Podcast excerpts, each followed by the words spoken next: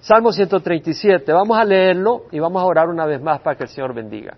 Padre, yo te doy gracias por tu misericordia, Señor. Te ruego, Señor, que bendigas el estudio de tu palabra, prepare nuestro corazón para recibir y que sea bendición en nuestras vidas. En nombre de Jesús. Amén. Este es un lamento de los israelitas cuando salieron cautivos a Babilonia en el año 586 antes de Cristo. Lo vamos a leer y luego vamos a ir verso por verso, voy a dar trasfondo. Junto a los ríos de Babilonia nos sentábamos y llorábamos al acordarnos de Sión. Sobre los sauces en medio de ella colgamos nuestras arpas. Pues ahí los que nos habían llevado cautivos nos pedían canciones y los que nos atormentaban nos pedían alegría diciendo, cantadnos alguno de los cánticos de Sión. ¿Cómo cantaremos la canción de Jehová en tierra extraña? Si me olvido de ti, oh Jerusalén, pierda mi diestra su destreza. Péguese mi lengua al paladar si no me acuerdo de ti, si no enaltezco a Jerusalén sobre mi supremo gozo. Recuerda, oh Jehová, contra los hijos de Edom el día de Jerusalén, quienes dijeron arrasadla, arrasadla hasta sus cimientos. Oh hija de Babilonia la devastada, bienaventurado el que te devuelva el pago con que nos pagaste, bienaventurado será el que tome y estrelle tus pequeños contra la peña. Wow. Este es un salmo tremendo. Es lo que le llaman un salmo imprecatorio, un salmo donde el salmista clama venganza violenta contra los enemigos de Israel. Este es un lamento del pueblo que ha salido cautivo a Babilonia. Bueno, nadie se goza siendo cautivo. No pienso que alguien que pierda la libertad esté gozoso de estar cautivo. Ellos habían perdido la libertad y estaban desterrados en territorio enemigo. Y el salmista empieza diciendo, junto a los ríos de Babilonia nos sentábamos y llorábamos al acordarnos de Sión. Jerusalén fue destruido en el año 586 antes de Cristo. El templo fue devastado, fue incendiado. Lo quemaron, se llevaron todo el oro y luego le prendieron fuego. El altar de bronce, todo eso fue llevado hacia Babilonia las copas de los sacerdotes que usaban para echar el vino sobre las ofrendas, todo eso había sido llevado a Babilonia. La ciudad había sido quemada, no solo el templo. La ciudad tenía sus casas en el muro, estaban amuralladas y todas ellas fueron quemadas. Mucha gente murió de hambre en el exilio porque estuvieron sitiados por un año y medio. Sedequías era el rey y se rebeló contra Nabucodonosor y Nabucodonosor mandó el ejército y le puso sitio.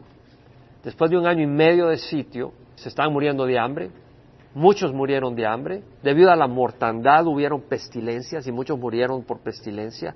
Las mamás se comieron a sus propios bebés, hubo canibalismo, usted lo puede leer. El Señor lo había profetizado en Deuteronomio y efectivamente se llevó a cabo. Usted lo puede leer en el libro de Jeremías, del profeta Jeremías, que comparte cómo se comieron la mamá a los niños. Fue algo terrible.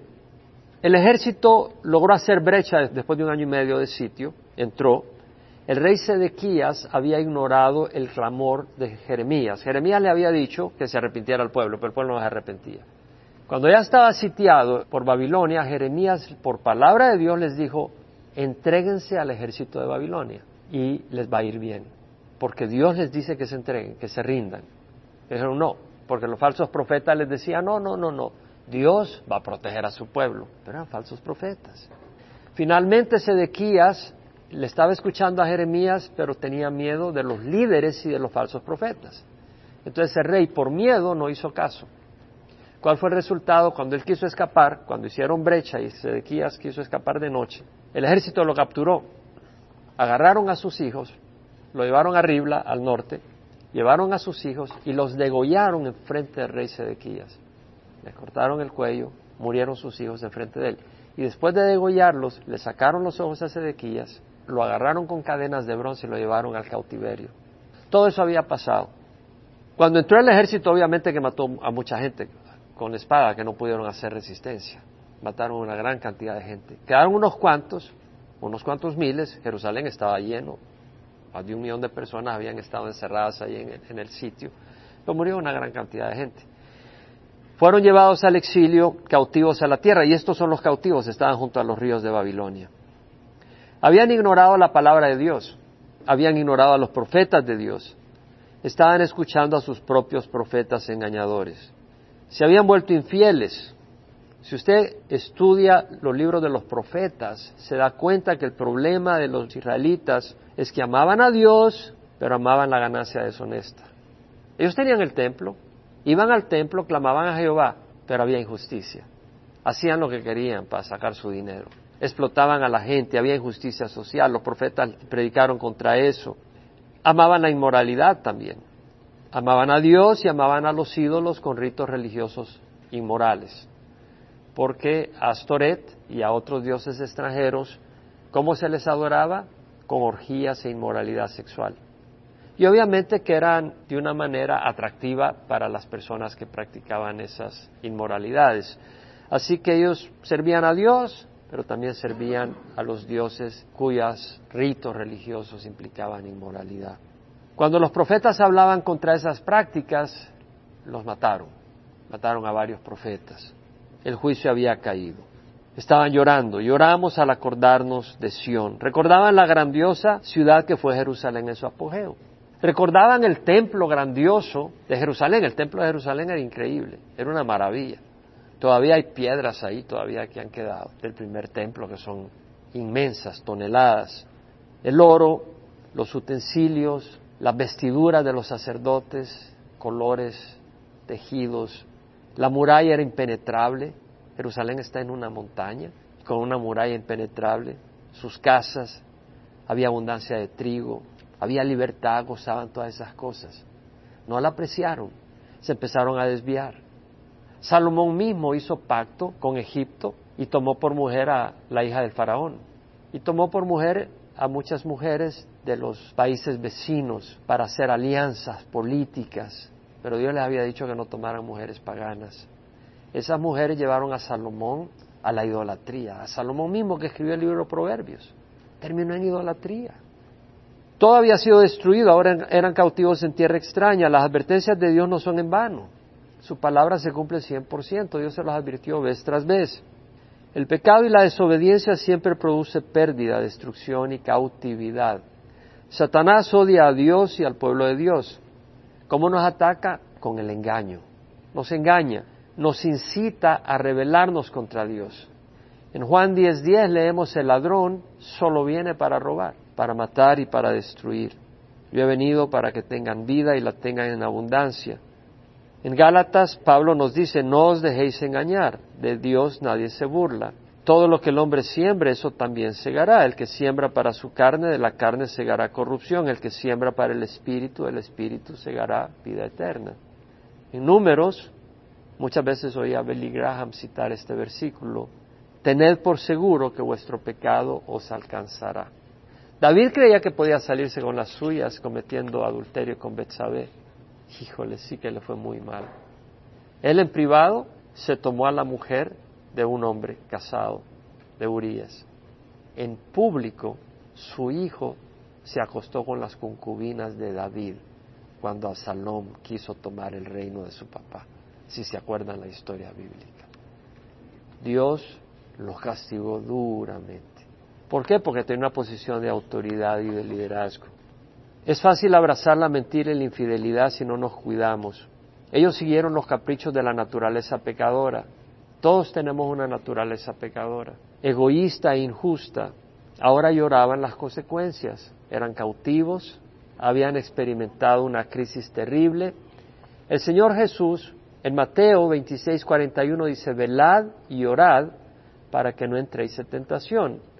El espíritu está dispuesto, pero la carne es débil. ¿Qué está diciendo? Velad y orad. ¿Quién lo está diciendo? Jesús. ¿Qué está diciendo? velad y orad. ¿A quién se lo dijo? A sus apóstoles. Lo dijo el día que estaba en Getsemaní, al círculo cercano, a los once. Eran los suyos, los fuertes, supuestamente, los que habían estado tres años con él. Les dijo, velen, tienen que estar velando y orando para que no entre. Ellos habían caminado con Jesús, ellos habían visto milagros, ellos habían visto la santidad de Jesús, ellos habían fortalecido su fe, habían visto al mero mero. Y aún así les dice, velen y oren porque ustedes no tienen poder. Si no velan y oran, son historia, son un fracaso. ¿Ustedes creen que somos mejores que los apóstoles? No. Velad y orad. Primera de Pedro 5.8, Pedro dice, sed de espíritu sobrio, estad alerta.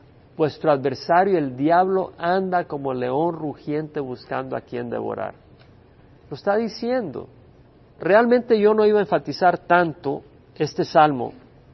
Lo leí, me empezaron a ocurrir cosas que me dijeron, quiero que te extiendas. Y me estoy extendiendo. Yo creo que el Señor quiere que meditemos en estas cosas.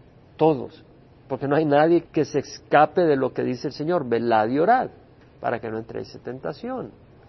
En 1 Corintios 16, 13, 14, estad alerta. Fíjese bien, velad, sed de espíritu sobrio, estad alerta, estad alerta. En tres versículos. Estad alerta, permaneced firmes. ¿Qué quiere decir permanecer? Es de estar un buen tiempo, no solo un momento. No solo es pararte un rato, es permanecer firmes en la fe. Portaos varonilmente, está hablando de conducta. Y varonilmente quiere decir valientemente. Hay que ser valientes. En el reino de los cielos se requiere valentía. Para caminar contra corriente se requiere valentía. Sed fuertes, sed, ser, no aparentar, ser. Hay una diferencia entre aparentar y ser. Sed fuertes todas vuestras cosas sean hechas en amor. Luego dice, sobre los sauces en medio de ella colgamos nuestras arpas. ¿Por qué? Probablemente los levitas que habían llegado al exilio llevaron sus arpas que tenían en el templo. Cantaban cantos a Jehová y se los llevaron. Pero ¿por qué colgaban las arpas? Porque sus enemigos estaban haciendo burla de ellos. Cántanos una canción a Jehová, queremos oírte. Se estaban burlando de ellos. Y dice, pues ahí los que nos habían llevado cautivo nos pedían canciones y los que nos atormentaban nos pedían alegría. O sea, diviértenos, diciendo, cantadnos algunos de los cánticos de Sión. El enemigo quiere divertirse a costa de ellos. Los filisteos se burlaban de Sansón. ¿Se acuerdan la historia de Sansón? Cuando agarraron a Sansón, porque Sansón fue muy débil por atracción a las mujeres, y todo hombre tiene atracción a mujeres a menos que esté medio enfermo, pero la cuestión es si la atracción te domina o si tú dominas, si eres valiente o si eres cobarde, si eres aguado o si eres hombre de veras, como Jesús llama lo que es ser hombre. Y vemos acá que Sansón, que tenía el espíritu, se deja engañar, no engañar, era obvio cuando usted lee la historia en jueces que Dalila quería agarrar el pescuezo de Sansón por dinero. Y Sansón cae en la trampa y ¿qué hacen los filisteos? Lo ponen a mover una piedra molino, que era un burro, una bestia de carga la que lo movía alrededor. Y lo pusieron a él, lo, amarraron a un palo que movía una piedra molino para moler granos. Y se burlaban de él porque le habían sacado los ojos. Y luego lo llevaron al templo Adagón, el templo del dios de los filisteos. ¿Y qué hicieron? Se estaban riendo de él, se estaban burlando de él. Satanás busca burlarte de ti. ¿Le ofreció un rato de placer con Dalila? Te aseguro que sí. Pero ¿qué pasó en la mañana? Lo agarraron, lo atraparon. Tuvo su ratito de placer, pero ¿qué pasó después? El enemigo se burló de él y eso es lo que hace Satanás. Satanás quiere burlarse de Dios y mostrar que Él es capaz de arrebatarnos de las manos de Dios. Él confrontó a Dios y le dijo, Job te es fiel porque tú lo proteges. ¿Tú crees que Él te ama porque te ama? No. Job te sirve porque tú le ayudas. Quítale sus pertenencias, vas a ver si no te maldice. O sea, acusando a Job y diciéndole a Dios, nadie te ama realmente. La gente te ama porque tú los proteges, porque tú les das mil cuando te dan cien, como predican algunos predicadores. Da cien para que Dios te dé mil. Eso es lo que le decía a Satanás. Y no, y Job mostró ser fiel. Pero eso es lo que quiere hacer Satanás, mostrar que tú realmente no amas a Dios. Que tú amas a Dios porque Dios te está ayudando. Pero que en el momento en que Dios quite su bendición, tú le vas a dar la espalda a Dios. Eso es lo que quiere hacer Satanás contigo, para burlarse de Dios, decirle, no, nadie te ama. Satanás quiere mostrar de que nosotros le vamos a creer más al diablo que a Jesucristo. O él no se aguanta para mostrar eso. Él no se aguanta para mostrarle a Dios de que tú estás listo a creerle sus mentiras que a creerle las promesas a Dios. Así es Satanás. Él quiere mostrar que nuestra infidelidad es incurable. ¿Sabe qué dice el Señor? Tráeme tu infidelidad y yo te voy a ser fiel. Dios es fiel y es capaz de convertir el corazón infiel en un corazón fiel. Hay que traérselo a Él. Entonces dice el versículo 4, ¿cómo cantaremos la canción de Jehová en tierra extraña? Y es que en la tierra de cautiverio no hay gozo. Cuando tú caes cautivo, no va a haber gozo. Los que corren tras el licor, no hay gozo cuando caen atrapados en el licor. Yo no veo gozosos a las personas que están en las cunetas de las calles vomitando. No los veo gozosos.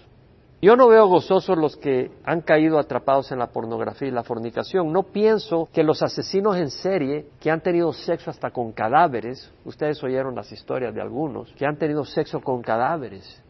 O sea, son hombres que son capaces de tener orgasmos con cadáveres. ¿Usted cree que eso es gozo? Eso es enfermizo. Eso es increíblemente triste. Eso es lo que Satanás ofrece. O con una revista una revista pornográfica empieza, con alguna cosa un poco indecente. ¿Y cómo termina la gente? Destruida, totalmente destruida. Los que están atrapados por el pecado tendrán placeres, pero eso es muy distinto a paz verdadero. Los que siembran violencia y envidia cosecharán su fruto amargo. Yo no creo que los asesinos en serie reflejen gozo. Y los que matan en los teatros y en los lugares, ¿hay gozo en sus caras? Y las personas que siembran amargura, ¿hay gozo en la cara de ellos? Las personas que están atrapadas en amargura, en enojo, en odio, ¿hay gozo en sus caras? No lo hay. Luego dice 5 y 6, si me olvido de ti, oh Jerusalén, pierda mi diestra su destreza, péguese mi lengua al paladar si no me acuerdo de ti, si no enaltezco a Jerusalén sobre mi supremo gozo. O sea, el salmista es un hombre que ama a Dios, que le ha tocado ir al exilio, Daniel fue exiliado, Ezequiel fue exiliado, por ejemplo, Jeremías no fue al exilio. Nabucodonosor supo de que Jeremías era un profeta que había dicho que se rindieran a Nabucodonosor, así que le salvó la vida. Y le dijo Nabuzaradán, el capitán de la guardia, le dijo a Jeremías, ve a donde quieras, donde quieras te puedes ir, no te preocupes. Y si quieres, ven con nosotros a Babilonia. Pero él no quiso ir a Babilonia, se quedó con el remanente que quedó en Jerusalén. Y ellos, rebeldes y necios, se fueron a Egipto. Y Dios les dijo que no fueran a Egipto. Y fueron a morir a Egipto. Les fue muy mal en Egipto por desobedecer a Dios, cabeza dura. Pero acá el salmista dice, si no enaltezco a Jerusalén sobre mi supremo gozo, péguese mi lengua al paladar, pierda mi diestra su destreza. En otras palabras está diciendo, si Jerusalén no es mi mayor gozo, que fracase, que me acabe. ¿Qué está diciendo? ¿Qué era Jerusalén para el salmista? Era donde estaba el templo, era el pueblo de Dios, era el centro de adoración para Dios. ¿Qué es lo que está diciendo? Que el reino de Dios era lo principal para él. Y dice, si el reino de Dios no es lo primero para mí, si el bienestar de la ciudad, del templo de Dios, no es mi preocupación, pierda mi diestra, mi mano derecha su destreza, mi lengua se pegue al paladar. Te hago una pregunta, ¿es la iglesia de Dios tu supremo gozo? ¿Nos estamos dando cuenta la aplicación que tiene? ¿O tenemos que esperar que ocurra lo que le ocurrió a Israel, a los judíos, que tuvieron que ir al exilio? Y empezaron a añorar la adoración en el templo, la excelencia del culto que tenían ellos, de los cultos religiosos y todo, la libertad que gozaban. El salmista no quiere olvidar lo que Dios les había dado y ahora habían perdido. Si me olvido de ti, oh Jerusalén, pierda mi diestra su destreza. En otras palabras, si me olvido de lo que tú me habías dado. Y sabes que el hijo pródigo se acordó lo que tenía antes se acordó las bendiciones que tenía antes y estaba comiendo los pedazos de maíz, de lo que le daban de comer a los cerdos y dice, no, me vuelvo a mi papá, que me reciba como uno de sus esclavos, pero yo me regreso. Y el papá lo recibe. El enemigo quiere hacerte creer que el pasto es más verde del otro lado. Eso le pasó al hijo pródigo. Tenía su papá, tenía riquezas, tenía todo, no, vamos a tener fan afuera. Se gastó todo, le fue mal. Los que eran amigos de él le dieron la espalda cuando se le acabó el dinero. No eran sus amigos. No era más verde el pasto al otro lado. Para muchos, un efer con la mujer del prójimo es lo máximo, pero después terminan con serios problemas. Recuerda, oh Jehová, contra los hijos de Edom, el día de Jerusalén, quienes dijeron arrasarla, arrasarla hasta sus cimientos. Edom este fue fundado por Esaú, el hermano de Jacob, y se hicieron enemigos de los israelitas porque había ese enojo porque Jacob le robó la primogenitura a Esaú. Entonces había ese odio entre los edomitas, los descendientes de Esaú y los judíos. Y de hecho, Edom, los edomitas, celebraron la caída de Jerusalén y se involucraron en el pillaje, en agarrar los despojos. El salmista clama que Dios se recuerde de Edom para que le pague por su maldad. Nunca te rías cuando a Jerusalén la atacan, nunca te rías cuando atacan a Israel porque estás tocando a la niña del ojo de Dios. Eso es bíblico.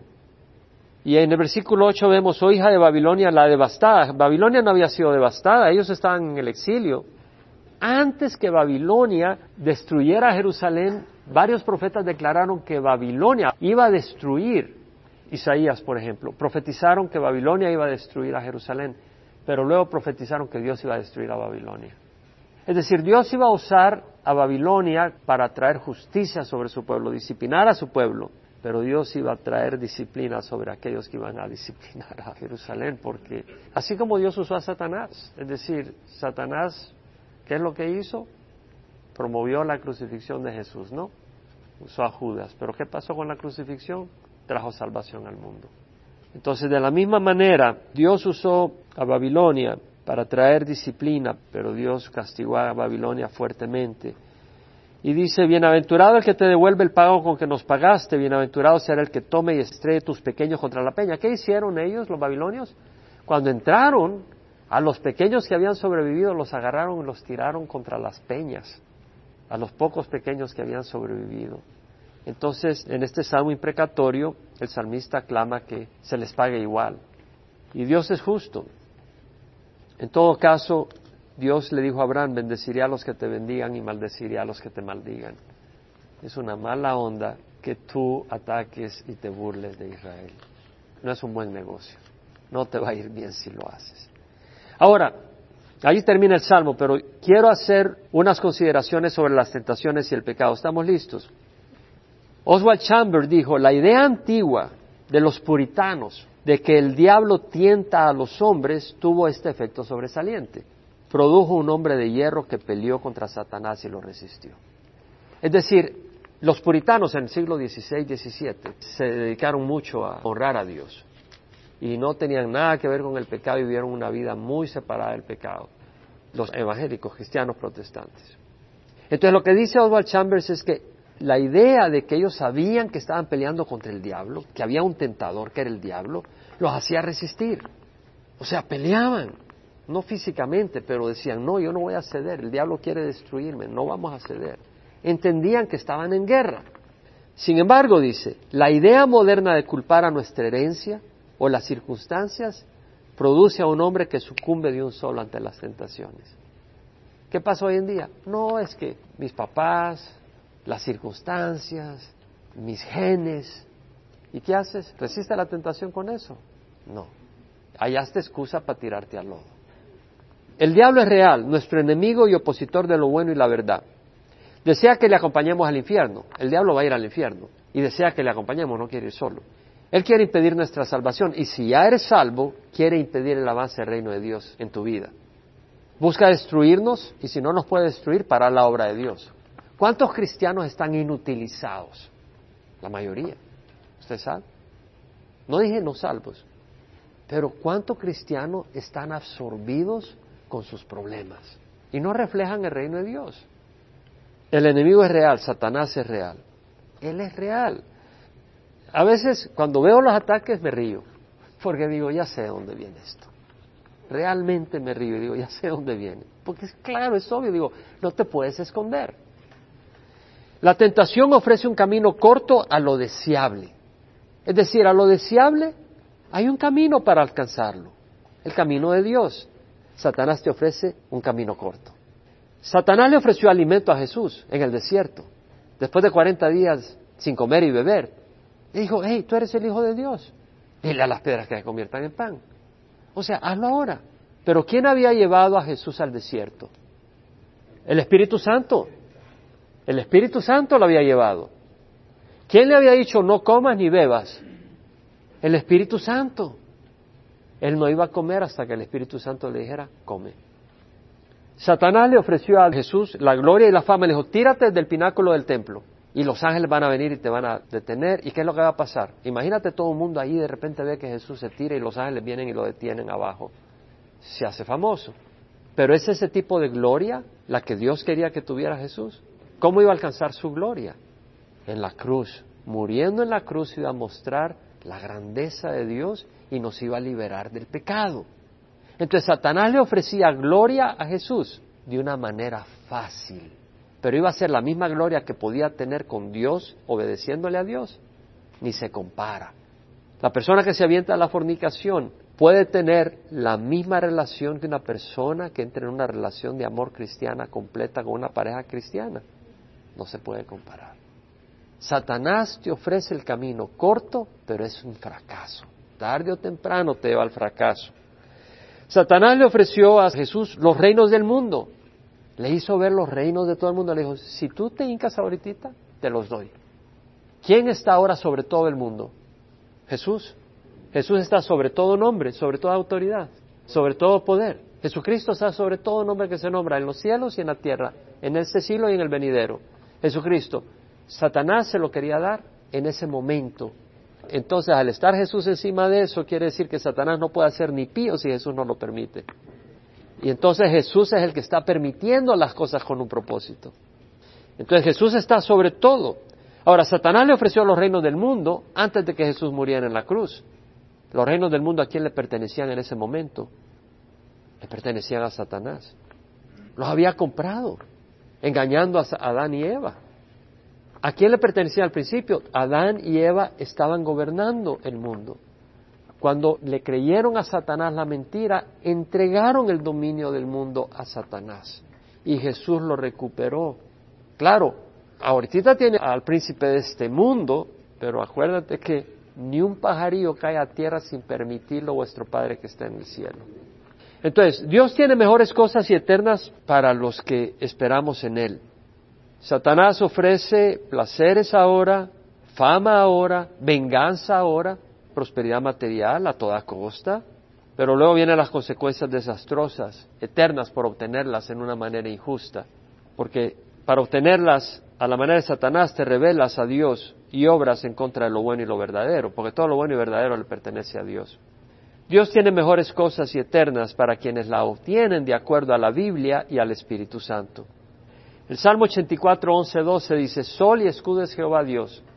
Gracia y gloria da Jehová. Nada bueno niega a los que andan en integridad.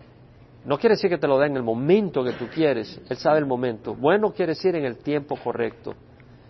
Sol y escudo es Jehová. Gracia y gloria da Jehová. Nada bueno niega a los que andan en integridad. Oh Jehová de los ejércitos, cuán bienaventurado es el hombre que en ti confía. Dios es fiel. Esaú no quiso esperar, tenía que satisfacer su carne en ese momento. Quiero ese guisado de, lentejas. Y no quiso esperar. Ya lo quiero en este momento, no me aguanto. Quiero satisfacer mi deseo ya, ahora mismo, en este momento. ¿Qué perdió la bendición de Dios? Dios permite tentación para nuestro bien, óyeme bien. Dios permite tentación para nuestro bien. Oswald Chambers dice, somos aptos en imaginar que cuando somos salvos y santificados ya no vamos a experimentar la tentación. No, el Señor nos avienta a la tentación en cierta manera, dice Oswald Chambers. Es decir, el que tú camines con el Señor no quiere decir que no vas a ser tentado. De hecho, el enemigo te va a tentar más.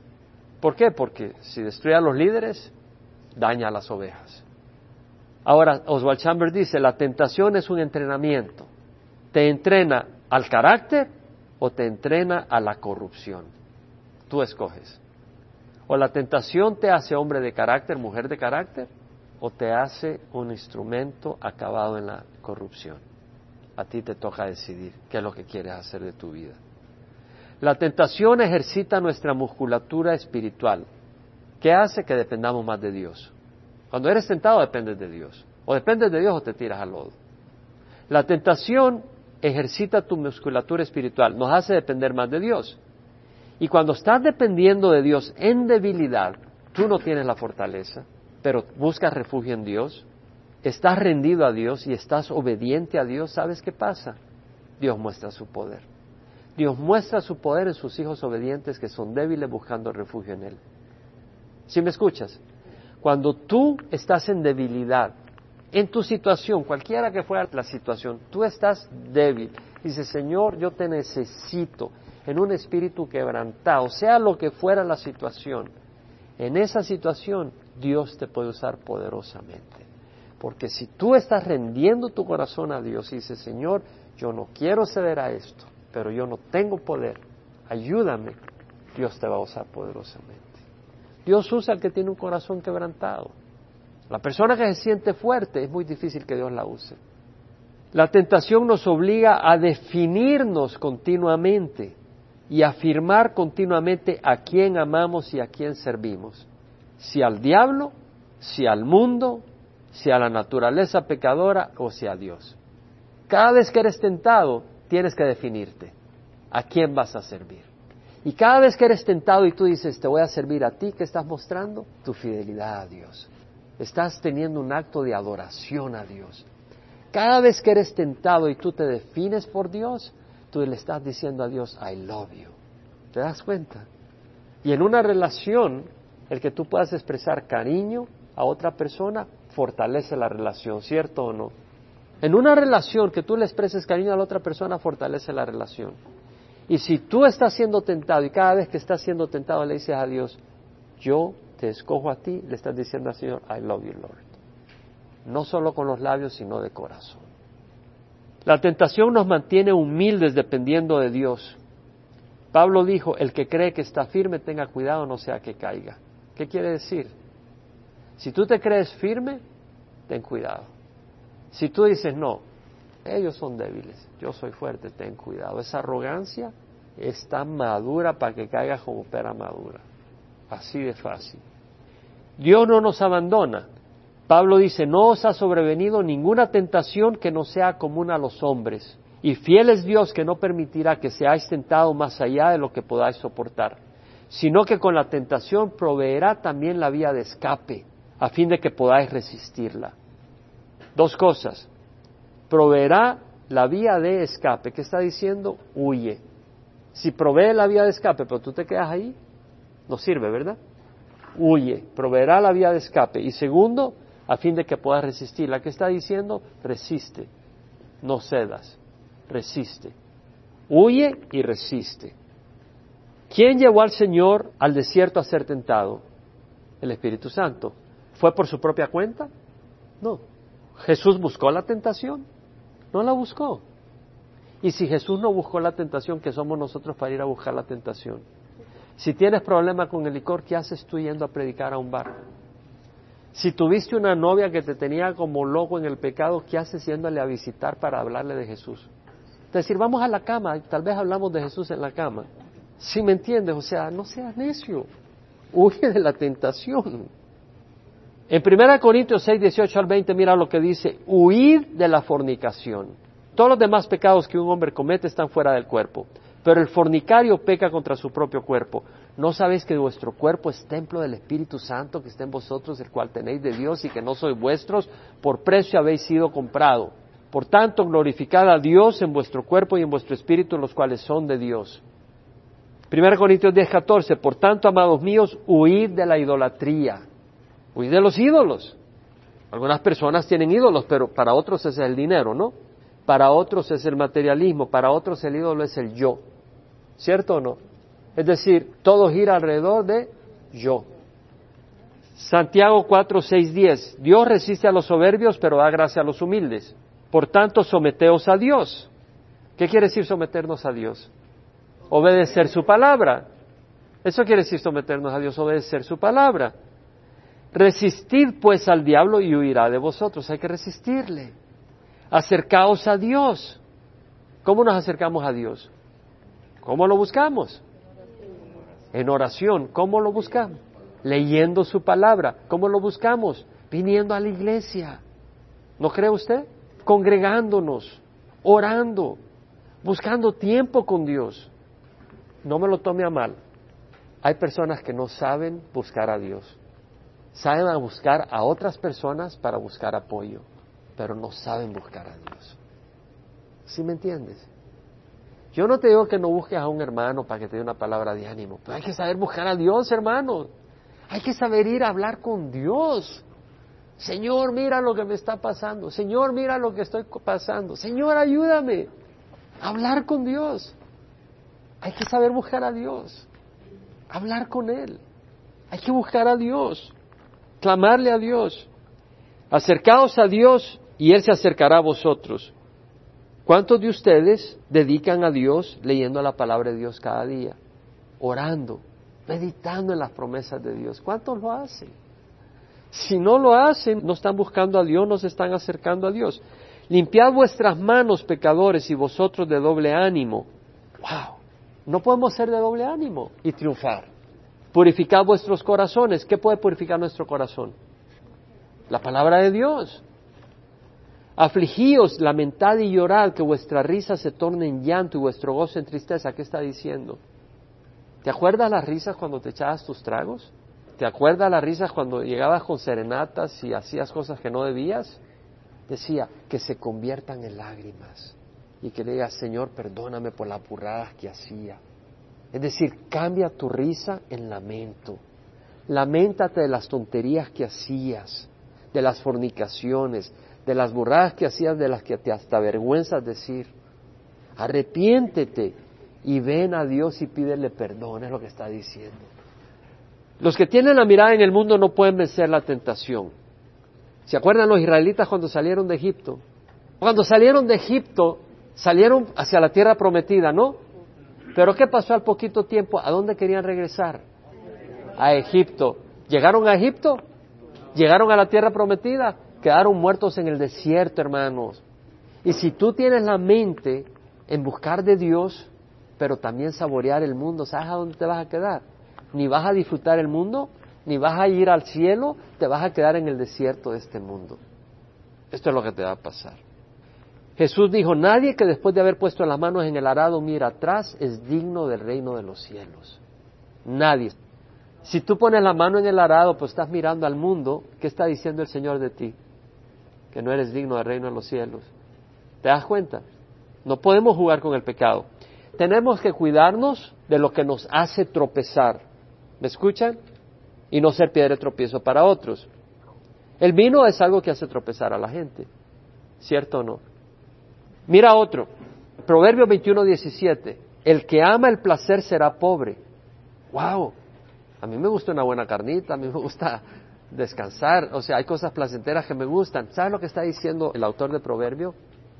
El que vive solo por el placer será pobre. ¿Sabes qué quiere decir? Tú dices, no, pero hay gente que vive solo por el placer y tiene mucho dinero. Son pobres espiritualmente. No tienen nada en el reino de los cielos. Cuando se mueran, se van a ir al infierno. Proverbios 23, 29 a 30. ¿De quién son los ayes? ¿De quién las tristezas? ¿De quién las contiendas? ¿De quién las quejas? ¿De quién las heridas sin causa? ¿De quién los ojos enrojecidos?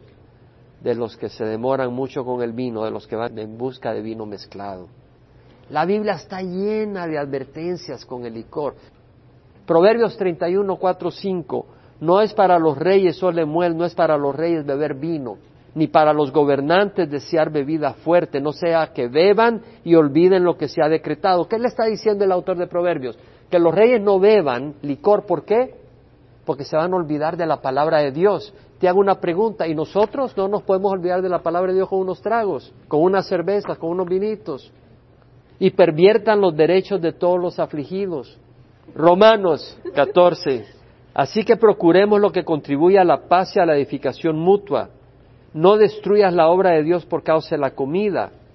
En realidad todas las cosas son limpias, pero son malas para el hombre que escandaliza a otro al comer.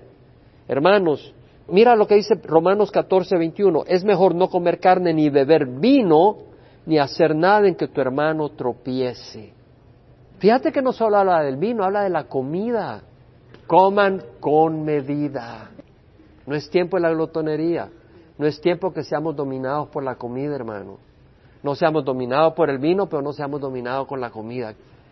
Tenemos que cuidarnos de la inmoralidad sexual. Gálatas 5, 19, 21. Ahora bien, las obras de la carne son evidentes, las cuales son inmoralidad, impureza, sensualidad. Por favor, hay que vestirse recatadamente. Sí, idolatría, hechicería, enemistades, pleitos, celos, enojos, rivalidades, disensiones, sectarismos, envidia, borracheras, orgías y cosas semejantes contra las cuales os advierto, como ya lo he dicho antes, que los que practican tales cosas, ¿qué dice? no heredarán el reino de Dios. Dentro de ellos está la sensualidad, hermana. Si usted está casada, por favor sea sensual con su esposo, pero en su casa. No sé si me explico. No fuera de su casa. Guarde pudor. Hay mujeres casadas que salen afuera como que están buscando marido. Proverbios 6, 27, 28, óigame bien. ¿Puede un hombre poner fuego en su seno sin que arda su ropa? ¿Puede caminar un hombre sobre carbones encendidos sin quemar sus pies? No, hermanos. La iglesia debe ser un lugar donde podemos descansar, no donde somos alborotados. Amén. Salmo 101.3. No pondré cosa indigna delante de mis ojos. Hermanos, ¿qué es lo que están viendo en la televisión? No tenemos que ver cosas que no edifican. Están contaminando. Efesios 5.3. Que la inmoralidad y toda impureza o avaricia ni siquiera se menciona entre vosotros como corresponde a los santos. Pablo le dice a Timoteo, no permitas que nadie menosprecie tu juventud. Antes, sé ejemplo de los creyentes en palabra, en conducta, en amor, fe y pureza. Debemos de ser puros, debemos de ser limpios en nuestro caminar. El Señor lo dice. ¿Tenemos la habilidad natural de hacerlo? ¿Son las tentaciones más fuertes que nosotros o nosotros somos más fuertes que las tentaciones? ¿Quiénes son más fuertes, las tentaciones o nosotros? Somos más fuertes las tentaciones. ¿Sabe quién es más fuerte que las tentaciones? Jesús. Y si lo entiendes, vas a buscar refugio en Jesús. Si tú te crees más fuerte que las tentaciones, ¿qué dijo Pablo? El que cree que es fuerte tenga cuidado, no sea que caiga. Eso está queriendo decir que las tentaciones son más fuertes que nosotros. Tenemos que estar refugiándonos en el Señor. Y tenemos que orar antes. Tú no vas al campo de batalla sin prepararte todo un año antes. Tú tienes que estar en oración todo el tiempo, tienes que estar buscando a Dios todo el tiempo. El Señor ha prometido poder. Recibiréis poder cuando el Espíritu Santo descienda sobre vosotros. Y me seréis testigos. ¿Vamos a ser testigos en pureza o no? Jerusalén, Judea y Samaria hasta los extremos del mundo. ¿Cómo podemos alimentar nuestra vida espiritual? A través de la palabra de Dios. Amén. Señor, hemos hablado muy en serio tu palabra. Y Señor, podemos reírnos de tu palabra o podemos tomarla en serio, Señor. Podemos tomarla en serio, Señor, porque el caer en pecado no es broma. El caer en la esclavitud del pecado no es broma. El ser víctima de la pornografía, del alcohol, de las drogas, no es broma. Señor, ¿cuántos se han enfriado? ¿Cuántos han dejado de caminar contigo, Señor? Han perdido su efectividad en el reino de los cielos. ¿Cuántos están destruidos? Se han tomado libertades y ahora han perdido libertad, Señor. Se han tomado sus opciones ignorando tus advertencias y ahora son esclavos del pecado, en el lodo, en la mundanidad. Señor, ayúdanos, nosotros te necesitamos. Ayúdanos a entender tu palabra, a abrazarla en el corazón, a caminar en rectitud, a servirte en el espíritu y en verdad. Guárdanos a cada uno de nosotros. Ninguno de nosotros es poderosamente, suficientemente fuerte para resistir al diablo sin tu ayuda, Señor. Estamos en los últimos días, necesitamos tu ayuda para pensar claramente. Señor, guárdanos protégenos, ayúdanos. Y gracias Señor que no nos has dejado huérfanos. Tú todo lo que nos dices es que seamos humildes, que te busquemos. Y tú has prometido estar con nosotros hasta el fin de los tiempos. Gracias Señor que eres lo mejor que hay para nuestras vidas. Gracias que nos amas en nombre de Jesús. Amén y amén. Dios les bendiga hermanos.